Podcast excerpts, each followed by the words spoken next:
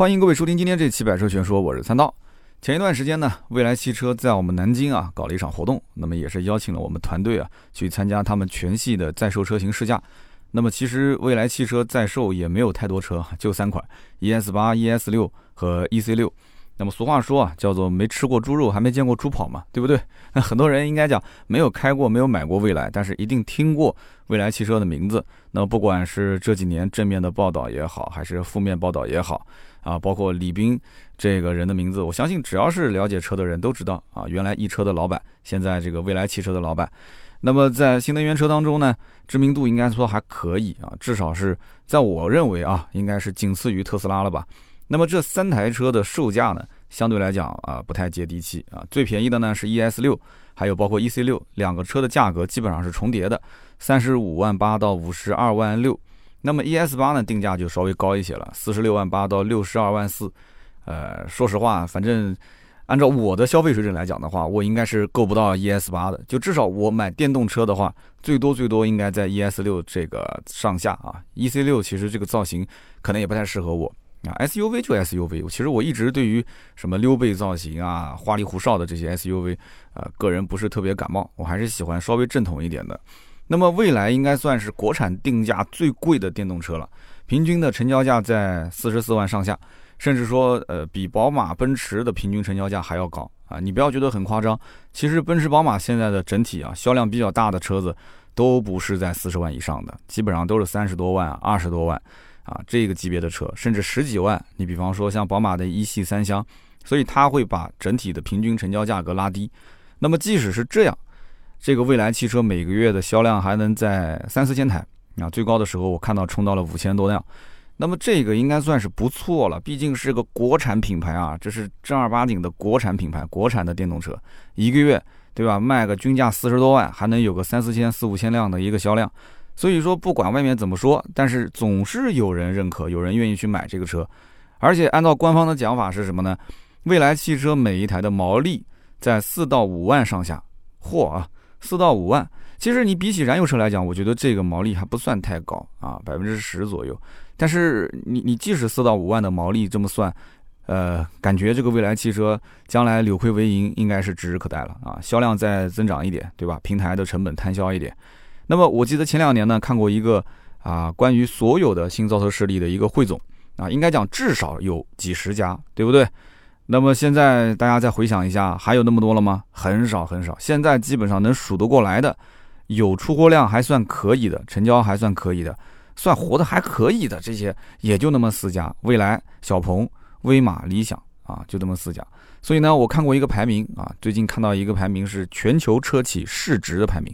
如果大家最近关心汽车圈的新闻，或者说最近有些人在炒股票的话，那么我绝对相信你看过这个相关的报道，就是说这个特斯拉的股票，对吧？美股有人玩美股吗？啊，有人玩港股吗？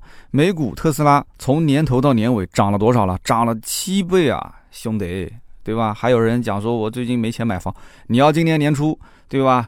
丢点钱进去，你年尾回来的时候，现在你把它抛掉，你估计一套房的钱就回来了。但是我这不鼓励大家炒股票啊，炒股票这个事情真的是股市有风险啊，入市要谨慎。目前啊，可以这么讲，美股市场特斯拉的市值已经达到六千五百多亿美元，这是截止到十二月二十一号的数据。那这是一个什么样的概念呢？啊，简单的讲，它的这个市值已经超过了九大传统车企啊，丰田、日产、现代。通用、福特、本田等等加在一起的市值总和是总和啊，兄弟。所以特斯拉股票涨，你说它能不涨吗？啊，它涨成这个样子，你无法想象。今年你想想看，疫情还这么的严重，竟然股价还翻了七倍啊！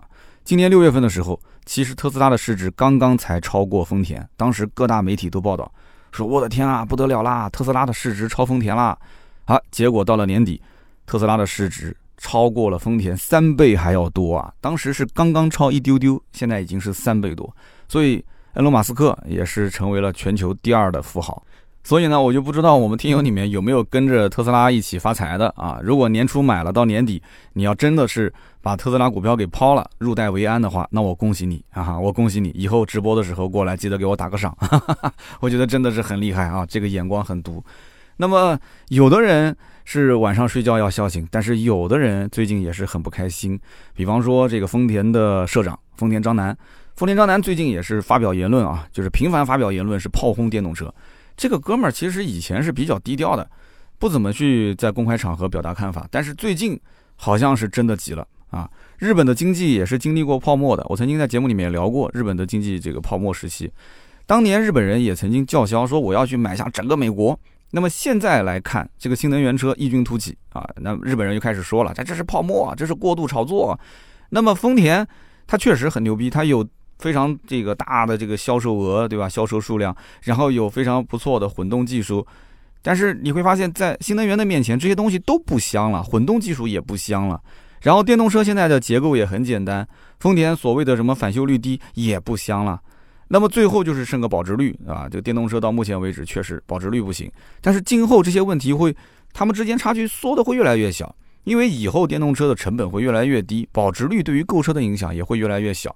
所以丰田就有点慌了嘛，但是即使是最畅销的电动车特斯拉，今年的全球的销量预计也就在五十万台上下一点，所以全球的新车销量总和里面，电动车占到百分之一都不到。哎，那为什么他会慌呢？对不对？传统车企，你想全球年销量百万辆以上的比比皆是啊，丰田更是达到了千万级别，千万辆这什么概念啊？按道理说，丰田根本就不用慌，但是。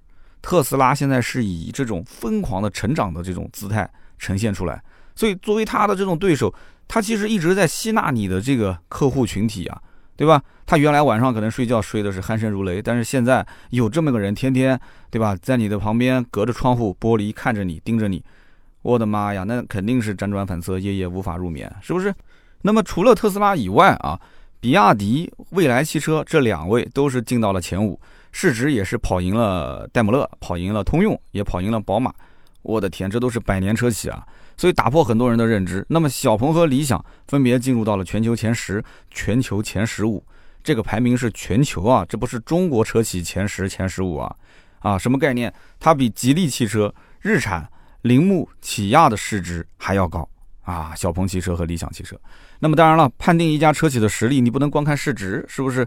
很多人也不懂这市值到底代表的是什么。如果按照市值来，按照股票的价格来，那茅台肯定是中国数一数二的企业，对吧？但我们这个听友里面估计没有几个人喝过茅台的，这个话我不敢乱说啊。至少我不喝酒。你现在基本上出去吃饭，大部分的场合也没人喝酒。但是这个资本市场，他看好这些新能源车企的背后，说明什么？说明什么？投资投的是未来，说明大家都觉得这些车企在做，就做一个属于未来的产品。啊，投资它是有价值的，对吧？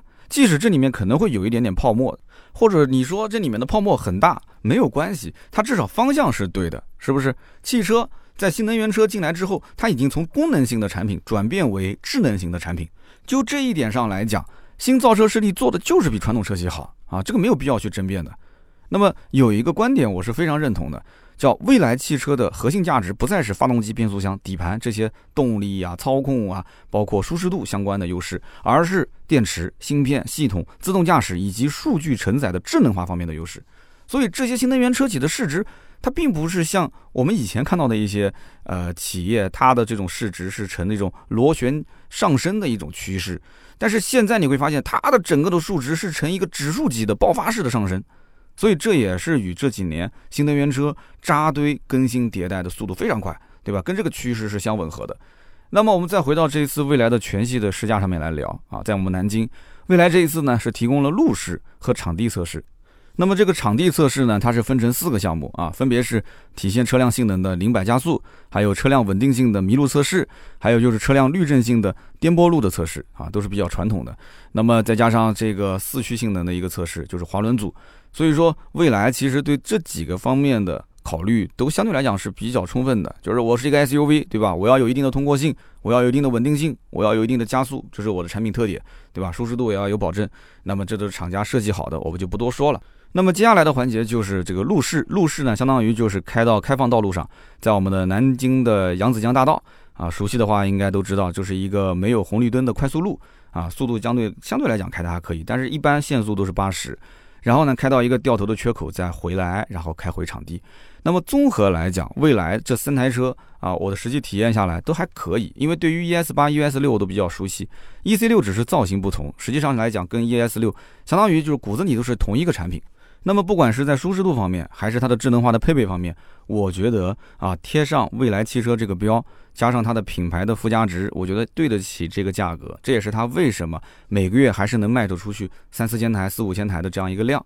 那么唯独美中不足的，这也可能是个人的驾驶习惯问题啊，就是它的车辆在标准模式下，电门和刹车有一些不够线性，就是你可能想还是找到之前的燃油车那种驾驶的感受。但是你在电动车上面可能已经消失殆尽了啊，你找不到了。它是属于那种轻踩没有感觉，重踩又很给力啊，是这种感觉。然后呢，就是标准模式下的方向盘的初段的阻尼有点小，所以转向的时候稍微有点虚。但是这个虚其实带来的也是有一些可能女性的车主开起来是比较友好，对吧？那么这个话就看你怎么讲了。那么就我体验下来，我觉得未来的三台车呢，留下比较深的印象就是快。我之前开 ES 八也是觉得快，ES 六的话车身变得更小，灵活性比 GS 八要好。ES 六上了之后，其实销量是大大的增加。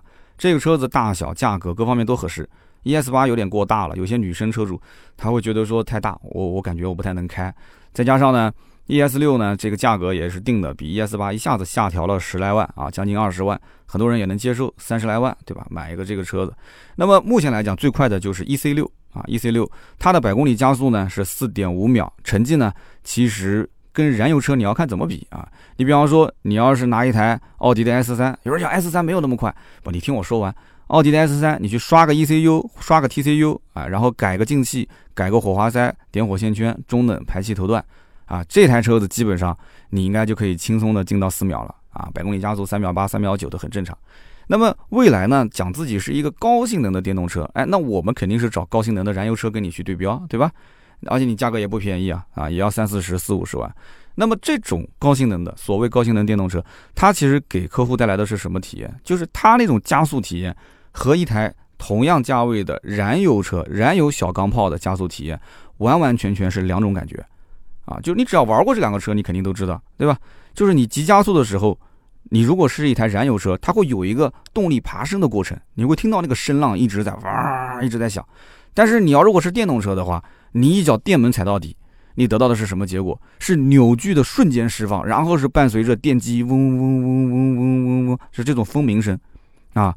因为电动车它不存在换挡的问题，所以你电门踩下的一瞬间，扭矩瞬间释放，没有任何前戏，瞬间推向高潮，对吧？我之前节目里面也介绍过，我自己的电动车其实。也有类似这样的功能，但是没有像未来的那么偏激。我的车上呢有普通模式，有运动模式啊。那么我从普通切换到运动模式，它的电门就会变得异常的灵敏。你稍微碰它一下，它就会很敏感。那么每一次我只要轻点电门啊，只要是运动模式，那车子就跟脱缰野狗一样，就想向前扑。那么有的时候红绿灯，对吧？我是排在第一个，然后我看到旁边如果停的一辆，哎呀，这个这个这个比较骚气的，比方说这个百万级以上的豪车，我就会。啊，不经意间把它按成了 Sport 模式，然后红灯一跳，绿灯嗖一脚电门踩到底，kick down 啊，kick down 起步。我想，我想，我想，对吧？让它在我的后视镜里面消失。结果有一次，可能是因为前一天下雨，我的天哪，车子左摇右摆，听到这个轮胎在啸叫，叽叽叽叽，差一点失控啊！所以吓得我是后来不敢这么玩了啊，还是低调一点，毕竟我也就是个十来万块钱的车啊，也干不成那些事儿啊。那么另外就是想买电动车的人，我觉得他应该要了解一下，就他们的电机搭配。这就好比说你买燃油车，你至少要看一眼排量多大吧，是不是？你只要看一眼前驱的还是后驱的还是四驱的。那么未来给 ES 八用的是双，就是前后双异步感应电机，但是 ES 六上面用的是低配啊，是前后双永磁同步电机啊，就不是异步感应电机了。那么高配呢是前面永磁同步电机，后面是交流异步电机。那么有人讲说，那为什么要这么折腾呢？就统一一下不就行了吗？哎，这就要说到两个电机之间的区别。这边我们可以简单讲一下它的效果，因为讲原理太枯燥了，讲一下效果。永磁同步电机是在低速行驶的时候啊，它的这个能效最高的。但是高速运转下，它会因为退磁导致效率快速下降，它的能量密度啊略微的逊色于异步感应电机。而且啊，在这个拖拽转动的情况下，会有反电动势的一个产生。那么异步感应电机，它在低功耗下的能效啊，它是不如永磁同步电机的。但是在这个高转下的效率呢，是比永磁同步电机要好很多的。而且它的拖拽转动的情况下，不会产生反电动势。所以我们可以简单的归纳，就是永磁同步电机呢，是在低速低能耗的工况下会有更好的表现啊。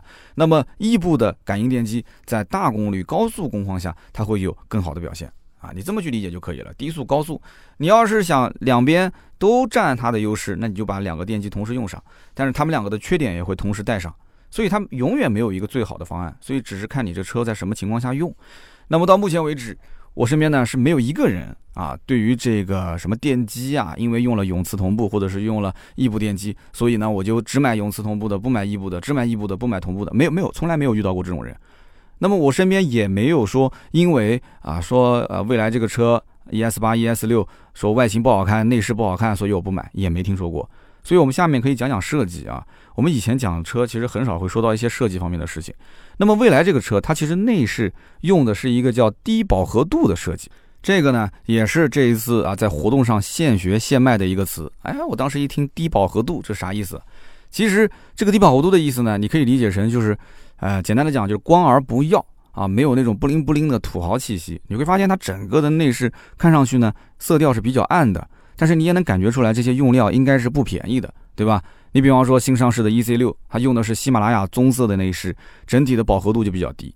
那么现在的一种流行说法叫什么呢？就是用低饱和度的色彩营造高级感啊。所以说这个低饱和度这个词大家学会了吗？以后你去看车的时候就可以讲，嗯，你们这个车子的内饰啊，呃，是属于低饱和度的设计。嗯，管那个销售会当时对你肃然起敬啊，哟，哇，好专业啊。对不对？所以在内饰方面，我们会看到有些车它可能很便宜，但是它的内饰会弄的是大红大紫啊，它会非常的跳，非常的艳。那么未来的颜色相对来讲会做的低调一点，保守一点，克制一点。这一点呢，应该说还是比较符合大多数消费者的喜好。那么再一个呢，就是关于这个未来车上的小糯米啊，这一个小圆球模拟了一个小人的一个圆球。那么早年这个车刚上市的时候呢，我也评价过这个小小的糯米啊。我当时觉得它很 Q 萌，但是也很无聊。我觉得就有点画蛇添足，多此一举，对吧？语音互动系统，你就老老实实的语音互动不就行了吗？你干嘛还要在中控台上面放这么个小圆球，还要搞几个哎小动画表情，有什么意义呢？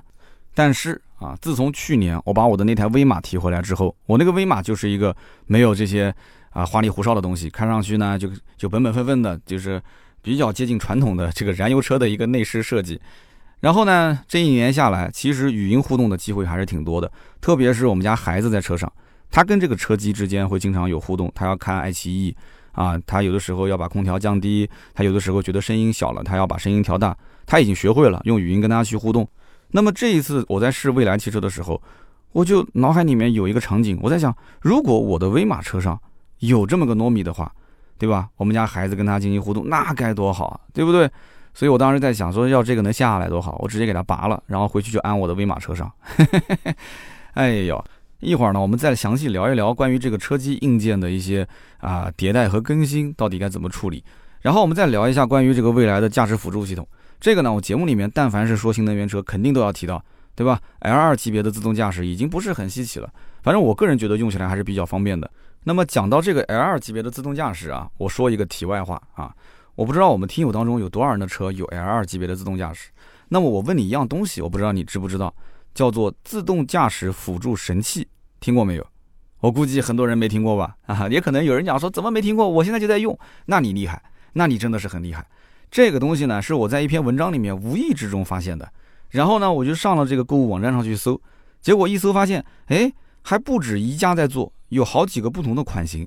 它是个什么东西呢？就是大家知道。L2 级的自动驾驶，其实你的手还是要扶着方向盘的，对吧？那么你扶它呢，无非就是当车辆你长时间它感觉你方向盘没有人动的时候，你稍微动它一下啊。但是你要如果说是用那个握压感应，那这个不行。就是说你稍微用一个小小的扭力啊，让方向盘轻微的动一下，它就可以不再给你做提醒，它就可以一直保持一个自动驾驶的状态。那么因此就有聪明的商家想到了一样东西，他给你的方向盘配重，哎。它怎么配重呢？它就用一个类似像那种手环一样的东西啊，然后呢，它把它做成一百八十克、呃两百五十克、三百二十克、三百六十克，它就做不同的配重，然后告诉你它通过测试啊，不同的款型的车辆适合用多少配重的这个环，把这个环扣在什么地方呢？把这个环啊是扣在九点钟的位置。那么这样一来的话，你只要启动了自动驾驶之后啊，就驾驶辅助系统，它就会有这么一个配重。它稍微往左转一点，方向盘就会往右移一点；它再往左边动一点，因为它左边重嘛，它就会往左边移一点，方向盘要自动往右边移一点，它就会默认你是一直在扶着方向盘的。但是后来我在家里面，我也用我自己自制的一些土办法试了一下，我发现这个东西还是很危险的。那几个地方危险，第一个，你如果已经习惯了它在自动驾驶的话，一旦车辆解除自动驾驶，你没有听见那个解除报警，那你整个方向是跑偏的，是百分之百跑偏的，这很容易出事故。那么第二一个就是，当你发生前面有紧急的需要变道的时候，你急打方向盘，其实这个东西在那边卡着，也是容易挡着你啊，不太好去操作的。所以这个东西我是极其不推荐大家去买。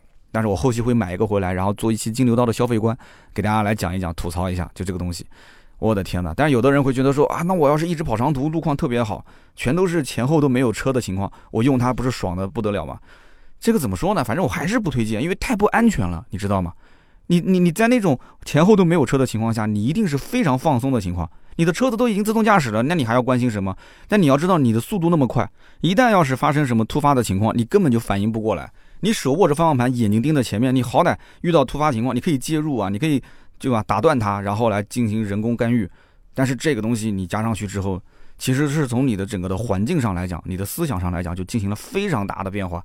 所以我是极力不推荐的。但是这个东西很神奇，我觉得真的是中国人的脑袋太聪明了啊。那么电动车现在如果说你不带一个驾驶辅助系统，我觉得就跟燃油车不带 ESP 车身稳定系统一样。啊，基本上就被客户啊一票否决。那除非说这个电动车价格很便宜啊，那就另当别论了。你不能说让宏光 mini EV 对吧，也给你来一个什么 L2 级自动驾驶啊，这有点过分了啊。那么除了这一次试驾的三款车之外，未来其实后期有一个重头戏啊，我们也是跟现场的工作人员聊了很多，那就是明年要发售的蔚来 ET7。那么这个车呢是未来的首款轿跑车型。那么就目前得到的消息来讲，这个 ET7 的价格应该是处于。ES 八和 EC 六之间，那么也就估计在四十来万啊，四十来万到六十万上下。那么外观方面，我相信关注过的朋友肯定是看到过了，而且都不是谍照啊，实车的照片。那么就我个人来讲的话，我觉得这车啊长得有点像奥迪的 RS 七。那么尤其呢是之前官方的宣传图，它配的是一个刀锋轮毂，所以呢就让人很难不去联想到奥迪。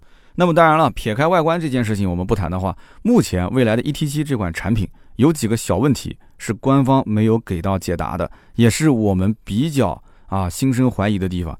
首先，第一个就是这个车的电池包的厚度。有人讲说电池包对吧，不就是个续航里程的问题吗？哪还有什么厚度的问题？哎，我告诉你，如果是在 SUV 的车型上，这个可能不是什么问题。但是这是一个轿跑车，所以它这个电池包的厚度非常非常关键。目前来讲，未来所有的车型都是 SUV 车型，对吧？不管是 EC 六啊、ES 六还是 ES 八，那么目前在用的。是一百四十毫米，也就是十四公分高度的电池包。那么对于未来来讲的话，是没有什么大问题的。但是对于后期它要上一个轿跑车，那么它必须是一个低重心的车型，对不对？我们可以这么理解吧？它的车身姿态要低。那么如果继续用一百四十毫米的电池包，它就很难去保证车内的空间，因为这个电池包啊是布置在底盘下面的。那么之前小鹏对吧出了一个 P7，哎，那小鹏为什么能做一个轿跑车？那么姿态也很低啊？那么他之前领导就采访当中就讲说，小鹏之所以能做这个轿跑，是因为花了大价钱和宁德时代联合开发了一个一百一十毫米，也就是只有十一公分的电池包。因为你轿跑造型必须要把姿态放低，但是你姿态放低之后，你地板下面的离地间隙还要足够啊，要不然你通过性不够啊。然后人坐在车子里面，你你还不能采用跑车那种躺的姿势，你还得偏向于轿车，因为毕竟是日常驾驶，对吧？所以你车里面的头部高度也要有保证，所以你这样算下来的话，你给电池包的位置其实就没有多少了。那么最终的结果就是小鹏花了大量的财力物力，然后呢把 P7 的这个电池包的高度做到了一百一十毫米，啊模组的高度做到了八十毫米。那么可能有些人比较熟悉特斯拉啊，他会说，哎呀这没什么好吹的，那人家特斯拉 Model 3电池高度也是一百一十毫米，人家的模组高度只有七十七毫米呢，那比你这个还啊这个矮三毫米。但是兄弟，你估计忘了一件事情，那就是特斯拉 Model 3用的是圆柱体的电芯，圆柱形电芯，小鹏 P7 用的是方形的电芯啊，对不对？所以说，关于电芯这一点，你要去了解它。方形电芯能做到这么的矮，其实付出的代价是非常的大的啊。一个电芯它的头部和尾部两端肯定是固定的，因为它要封装在一起嘛，啊，封装在电池包里面。那么上面还要有一个顶盖啊，还要有正负极的引线，这个肯定是不能动的。你要动也只能动中间的那一段，是不是？那么中间的那一段呢，装载的是什么？是用于产生能量的正负极的活性材料。你要如果说把整个电池的高度压低，那么你只能把这个中间那一部分的高度去尽量的缩短。那么这里面就有问题了。那就是如果活性材料的容量变小的话，电池的密度、能量密度它就不能提高了。能量密度上不去的话，那续航就很难做长了，是不是？小鹏 P7 不叫长续航、超长续航，对不对？那么你同时高度压到极限之后，电池的安全性你也要有足够的保证啊。你那么短的，然后能量密度又很高，就很容易出问题啊。所以这就是为什么小鹏和宁德时代从研发到量产这个电池包啊，这个电芯啊。一共是用了二十八个月的时间，那么因为什么呢？这就像带着一个镣铐啊，然后再跳舞一样，非常难。那么即便如此，小鹏联合宁德时代后来是把方形电池的高度最终是降到了和圆柱形的电池高度相当。所以说啊，也不要天天去舔国外的这些啊品牌，其实国内在做新能源，在某些技术上的一些突破还是有的啊，只不过说电池的核心技术上面，确实大家都没有办法往前突破，这没办法。那么另外一点就是，你光是把电池包降低了，这只是完成第一步，做了第一件事情，还要做什么呢？你会发现，小鹏 P7 和特斯拉 Model 3都是采用头顶啊延伸到后面的这个全景天窗设计，它不是一般的全景天窗，它是从前面直接延穿到后面啊。为什么要用这个？你明显一看就知道，这个全景这是天幕了，都不只是全景天窗了，这是天幕，这个成本肯定是非常高的。它为什么要用？其实并不是他真的想用，为了去炫，为了去啊说搞定什么科技感，其实他是为了去削薄它的车顶。削薄车顶的好处就是减少乘客的头部的压迫感。就是说到底，它其实地台的高度还是比一般的燃油车要高一些的。如果说顶还是用这种封闭式的车顶的话，坐进去还是会比较压抑啊。只不过这个 Model 3呢，相对来讲做的更加坚决一些啊。那么说到底。底盘的平铺大电池啊，作为一个纯电动的轿车，在技术上来讲是很难去兼顾车身姿态的，包括你车内的舒适度的，对吧？但是呢，也不会有人说我愿意买一个底盘高度跟 SUV 差不多的一个啊，你偏要说它是个轿跑车，这个在这个消费者的层面上来讲，应该是不能接受的。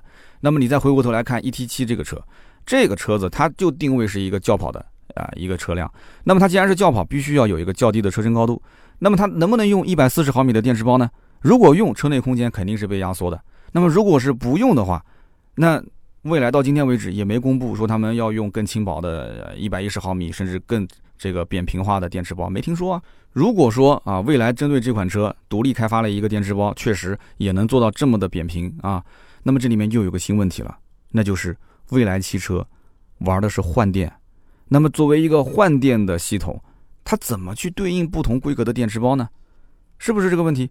从目前的情况来讲，蔚来其实在用的电池包有七十千瓦时的、八十四千瓦时的、一百千瓦时。那么这三款电池包除了重量上有一些差别之外，其他的规格是完全一致的啊，所以换电啊就相对比较方便。它这个呢是属于叫做 VDA 模组，之前我在节目里面也介绍过。那么如果假设未来的 ET7 它是用一个一百一十毫米的新开发的电池包。那么按照未来一贯的操作，大概率就是什么七十千瓦时啊，加上一个一百一十千瓦时两种。那么未来全系车型的电池规格就达到了五种，前面讲的七十八十四一百，再加上这个。那么即使未来宣传说我第二代的换电站上线了，它也是有问题的，因为第二代的换电站它只支持存储八块电池组。那么这样子一下子搞出五个规格，那么未来到底应该怎么去取舍呢？所以说啊，说到底，这个问题就在于换电设计，它其实是需要电池的规格标准化啊，以及和不同车型的用户体验迭代升级，两者之间它会有一定的矛盾。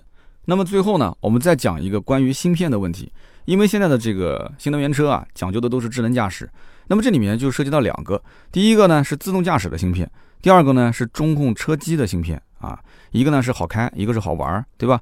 那么我们首先说一下自动驾驶的芯片。未来目前啊，它用的是叫 Mobileye，Mobileye 这个公司，我们之前在节目里面也提过，二零一七年一百五十三亿美元被英特尔收购，而且它跟宝马也是有非常深度的这个自动驾驶的合作。这个公司早年是特斯拉的神助攻，但是后来不知道什么原因啊，两边就掰了，掰了就走了。那么目前呢，未来用的就是 Mobileye 的 Q4 自动驾驶芯片，这个芯片其实也用在很多车上，比方说小鹏 G3 啊，蔚来的 ES 六、ES 八，广汽新能源 iON iX 这些车都是一样的，都是 Q4 芯片。所以蔚来的 ET7，它今后我估计大概率用的就是这一颗自动驾驶的芯片。但是就这两年来讲的话，Mobileye 的这个 Q4 芯片到底有没有那么先进啊？它还能撑多久？这个都是未知数，今后一定会迅速被迭代掉。如果说我们的听友当中有人深度研究过，就是关于新能源车或者是一些自动驾驶辅助车辆的硬件规格的时候，你会发现，智能汽车它在遵循一个逻辑，就是预埋适度超配的硬件。什么叫做预埋适度超配硬件呢？就是它在交付给客户的时候。它是在硬件方面能留下一个持续迭代的升级空间，就比方说，二零一九年的时候搭载 FSD 三点零芯片的特斯拉就已经上市了。二零二零年呢，搭载英伟达 ZVIO 芯片的小鹏 P7 上市。二零二一年啊，就是未来，二零二一年搭载 Mobileye Q 五芯片的宝马 iNEX 这个车子将要有可能上市。所以也就是说，在智能电动汽车这个赛道，智能化的组件它的堆砌应该讲是白热化的。就是更新换代特别快，所以现在用在车上的这一颗啊 Q 四的芯片，它其实已经面世四年了，到底算不算老啊？我们听友可以自己去评价一下，它到底能撑多久啊？这也是一个问题。那么再一个呢，就是中控的车机芯片，我们讲就是一个是好开，一个是好玩。那么在智能座舱这个领域里面，未来其实做了不少的探索啊，比方说人工智能语音助手 Nomi 啊，比方说自主设计的 UI 和 UX 的中控操作系统。但是呢，它搭载的芯片其实都是高通的骁龙八二零 A，八二零 A 这个芯片我们之前也提到过，很多车都在用，比方说领克零五啊，比方说奥迪 A 四 L，包括小鹏 P 七。那么这个芯片的原型是二零一五年发布的骁龙八二零芯片。我们都知道，车机基本上都是落后手机至少五年以上的，它是基于三星十四纳米的叫 FinFET 这样的一个工艺打造。但是结合之前威马放的消息，它将在二零二一年。会首发高通的第三代智能座舱芯片骁龙八幺五五，这个芯片的原型是来自于二零一八年发布的骁龙八五五的芯片啊，基于是台积电七纳米的这样一个工艺打造，综合性能比八二零 A 应该说是全面提升。所以到时候如果威马能够给我们老车主啊提供更换这个车机硬件的服务的话，如果费用这个这个这个这个啊这个不超过两千块钱啊，最好不超过一千五啊，那我一定是第一个报名，嘿 嘿，太贵的我就不接受了。那么，二零二零年的三月二号，特斯拉呢也是提供了一个啊娱乐系统的升级方案，把这个芯片从英伟达的这个途锐三升级为英特尔的 Atom A 三九五零。那么升级价格是多少钱呢？两千五百美金，乖乖不便宜啊，两千五美金啊。吉利博越，博越 Pro 我之前也聊过，它也能提供车机的硬件的更换啊，把主机拆下来给你换个新的主机上去，官方报价是三千两百八十八，但是据我所知，换的人也不多。后来也是做了一些促销，比方说换这个主机呢，因为都是一些老车主嘛，我就给你换四条轮胎，免费的。我觉得这个有的人觉得还合适，挺好的。那么综合来讲的话，每一家车企每一款产品，它都无法避免就被这种硬件竞赛去裹挟。那么在硬件不断去堆叠的今天来讲的话，其实电动车它的成本是越来越透明化。那么曾经呢，我也看到过一个言论啊，就是说电动车今后可能会像九十年代的这种家电大战一样，对吧？有外来进口的，有国产的，然后呢，互相之间竞争啊，最后是陷入价格战啊。价格战打完之后，最后像当年的电视机就是论斤来卖啊，一斤多少钱？那么有没有可能啊？我觉得可能性不是很大，因为什么呢？电视机啊、电冰箱这些，我们讲白电啊，它是属于送货安装，然后承诺保修，除此之外没有任何服务。但是电动车不一样，电动车你会发现它其实一直是需要服务的，不管是后期的 FOTA 的升级。还是车机系统所提供这些功能，还是后续的车辆的养护啊、维保啊啊这些，它都可以开发很多的一些新服务嘛。所以这就是为什么未来的这个股价它能不断的上扬，就是因为它的客户价值比较高，它后期可以在这里面反复去开发一些挣钱的方式跟方法啊。有可能现在看不到，但是以后可能会有。但是现在目前来讲，硬件的竞赛是目前必须得走的路，而今后还真不一定是。只能在硬件方面战胜对手，你可以去构建一个用户服务体系嘛，对不对？那么这些年呢，未来也是为了去塑造这个品牌啊，在服务上面去投入很多费用、很多的精力。那么二零一七年，大家应该看过新闻吧？未来是第一次开发布会，当时一口气包了八架飞机，在上海的机场还专门设置了一个专为未来用户登机的登机口，而且还包下了六十节的高铁车厢，也是专门给啊来参加活动的嘉宾乘坐的。真的啊，有的时候有钱就可以为所欲为，是吧？啊，当时呢，一共是邀请了多少个人呢？五千位 ES 八的准用户，那么数千家的媒体啊，其中不包括我啊，不包括我。然后呢，是整个把一个万人体育场给包了，所以是一系列的非常奢华的骚操作啊，就烧了未来八千万的人民币。有人觉得说很奢侈，浪费钱，对吧？有这个钱不去好好的搞技术，但是你换位思考一下啊，如果说你作为一个当时的未来的车主或者是准车主。厂家真的把你放在这个位置上，上帝的位置上，你难道不爽吗？你就告诉我你爽不爽？你因为当年你没有享受这个白吃白喝啊，免费的高铁、免费的飞机啊、免费的这种专用通道，所以呢，你就说哎，这浪费钱，真的是给你爽一下，你不爽吗？你回来以后不跟人家吹牛逼，不发朋友圈炫吗？对不对？那么其实这个操作就是未来打造他自己的私域流量的开始。注意了，这是私域流量啊。那么现在，为了去服务那些已经提车的未来车主，未来会给每一个车主拉一个聊天群啊，然后群里面十几个人，十几个人都是工作人员哦，销售、交付、充电、保养、维修，然后各个部门经理、主管都给你拉齐了。你有什么问题，你就在群里面问，然后呢，这里面只要有人看到秒回。那我其实威马也有啊，我但是我是微信群，我威马微信群里面基本上也都是秒回。我一般都是它会有两个，一个呢就是车主在一起的大群。啊，有什么问题呢？我就问问车主有没有遇到过这个问题。还有一个呢，就是像刚刚这种，就是一堆的工作人员专门围着我一个人拉了一个群啊，在群里面我发一个问题，哎，确实回复也很及时。那么我也听到过一个故事，不知道是真是假啊，说一个未来的车主自己家的孩子放学没人接，哎，于是他就找未来叫了一个服务，然后未来过来之后直接给他把孩子给接了。所以这一系列的骚操作啊，在网上也是被戏称为叫买服务送车。那么可能有些人觉得说比较夸张，但是实际上买未来的人大多数是具备一定的消费能力的，而且他们对车的这种理解是不太一样的。他不会说，哎呀，这车子牌子好像也不是特别硬啊，或者说这车子开出去没有面子，他不会因为这些问题啊去很纠结啊，这是不是国产啊，是不是合资，是不是进口，他不纠结，玩的就是这个味道。那么对于这些车主来讲的话，花四十万啊，你说去买个 BBA。那你要知道，人家可能本身就是一个 BBA 的车主，是不是？他看中的还是这个产品，确实就在新能源车里面，它是有卖点，好玩好开，对不对？我为他的服务去买单，OK 了。那么放弃 BBA 买蔚来，其实，在到目前为止，应该到我听友里面也有很多人是很难理解，对不对？但是我之前也讲过，我上海的一个听友家里面一辆七系，对吧？家里面后来又买了一个 ES 八。老爸现在天天开 ES 八，不亦乐乎啊！然后七夕放那个地方落灰，所以这种事情真的是太常见了。所以因此现在就出现了一个什么呢？就是车主自己开的感觉挺好，甚至这个车主原先就是很排斥电动车的。然后呢，这个机缘巧合，家里面谁谁谁买了一辆，然后自己一开就上瘾了。上瘾之后，这这还没完，还出现了人传人的这种效应。啊，车主开始就频频的去找周围的人去宣传啊，自发的去讲，哎，这怎么怎么香，怎么怎么好，对吧？很多老车主就让自己啊一个人去做义务宣传员，然后让身边很多亲朋好友就变成了，对吧？粉丝变成了车主，特别有意思。那么之前上海有个车主也是嘛，对吧？自己掏钱买了上海一点二万台的出租车的广告位，自己掏钱哦，啊，免费给未来打广告哦。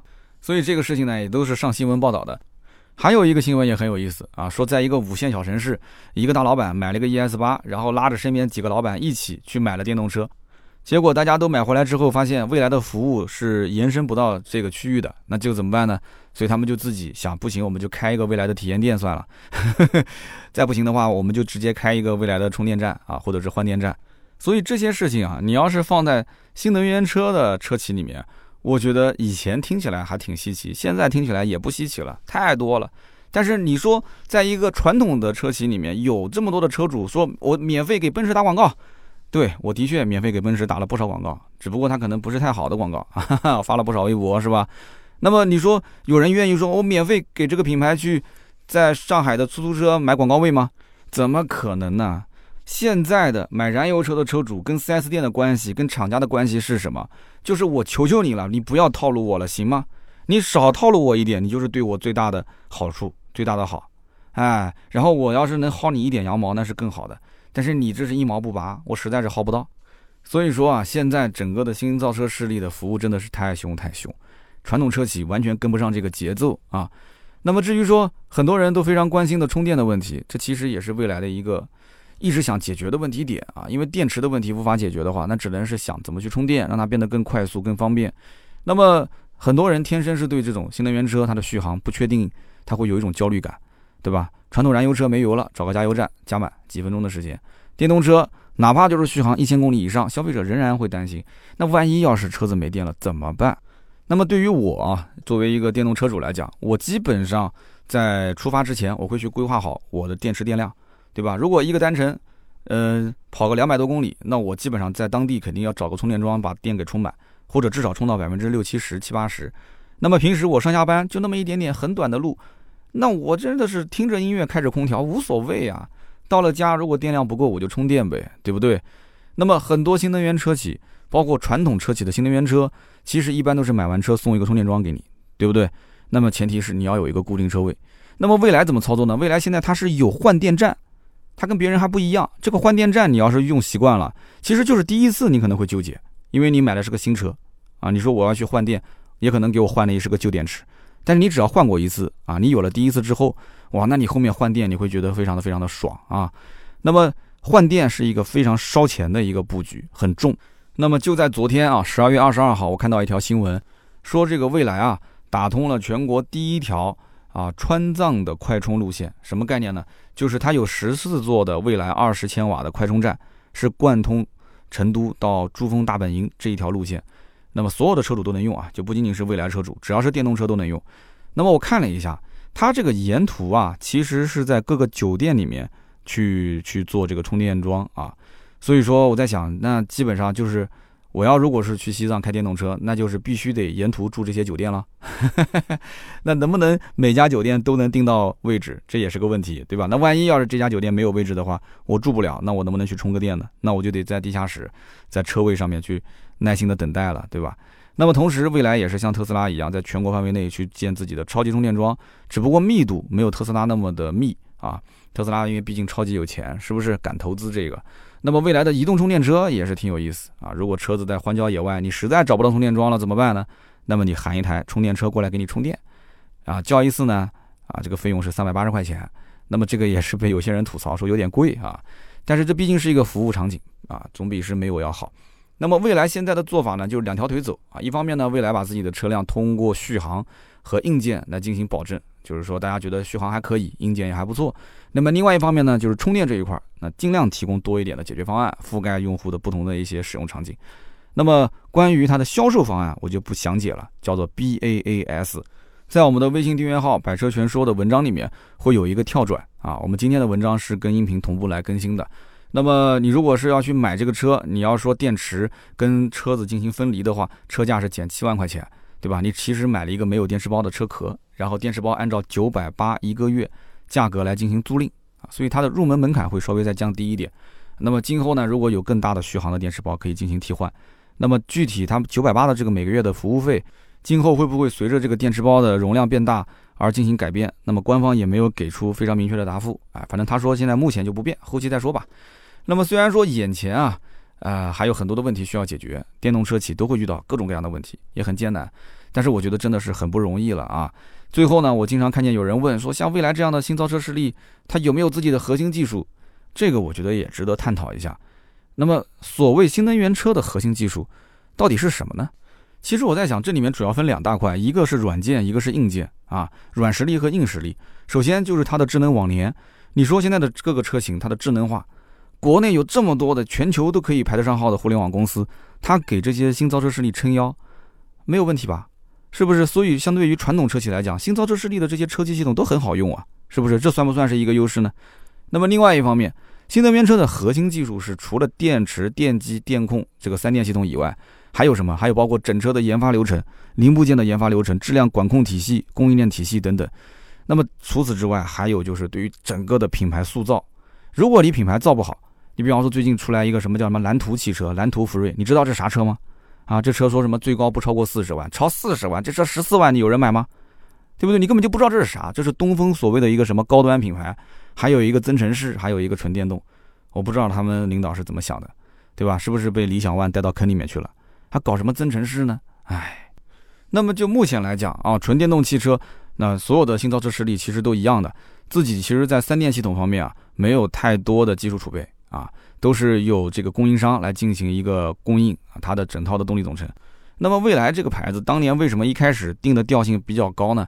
不就是因为当时出了一个神车 EP 九嘛，对不对？刷这个纽北赛道，就是这一战成名，那大家都知道，哇，这个车子不便宜。后来才出了 ES 八，然后再出了 ES 六，然后出了 EC 六，对不对？所以它整个的这一套，你说它有没有核心的这个三电技术呢？其实也是靠供应商去供应的。但是蔚来自己也有蔚然动力啊，自己也是在研究电机，也是供应给其他人，他是慢慢的去组建，只是他的这方面的储备没有那么的深厚。那么至于在研发、管控、供应链这些方面，我们就不展开聊了，因为这里面是需要有一个比较长久的经验积累，包括这些供应链的体系，也不是说一天能建成的，它也是需要慢慢的去进行洗牌，对吧？优胜劣汰。那么在品牌塑造方面，我们前面已经说的非常清楚了，前面它就是高举高打，然后呢在下面啊高高方蓄能，下方释放，然后营销服务各种骚操作。所有的目的只有一个，就是把这些私域流量，这些已经对未来感兴趣或者说已经购买的车主，给他服务好，就把这些人啊拉到私域流量里面，让他们产生强烈的认同感，啊，或者你可以说是洗脑也行 啊，让他们产生强烈的品牌忠诚度，对吧？那你说这是不是核心技术呢？这肯定不是硬技术嘛，对吧？那就是软实力，软实力，那这个东西将来胜败到底是由硬件硬技术来决定，还是由这些软实力来决定的？你觉得呢？啊，那么目前来讲，其实传统车企在这方面有些东西做的也确实很困难，因为它思维路径转变不过来。那么归根结底，其实，在当下啊，未来新能源车是一个大的趋势，在这个面前，它未来就是一个头部的新造车势力啊，这个你没办法去否认，是不是？那么纯电动啊，关于这个话题，我今天聊了那么多，我估计有些人可能听了一半就想走了，因为他完全不感兴趣。能听到最后的，多少还是对新能源比较感兴趣的听友。也欢迎大家呢在节目下方留言评论啊，聊一聊自己对于未来新能源车的一些使用和选购自己的一些看法。那么好，以上就是本期节目的所有的内容，感谢大家的收听和陪伴。我们也会在每期节目的留言区抽取三位，赠送价值一百六十八元的芥末绿燃油添加剂一瓶。大家也不要忘了啊，明天中午十二点到一点，我在抖音三刀砍车的直播间等你们来玩。每周一、每周四的中午十二点到一点会直播一个小时。另外就是我们的微信订阅号上面也有非常多的原创内容，大家可以多多关注“百车全说”。盾牌的微信四六四幺五二五四，加入社群，你也可以来找到我们。好的，那么今天这期就到这里，我们周六接着聊，拜拜。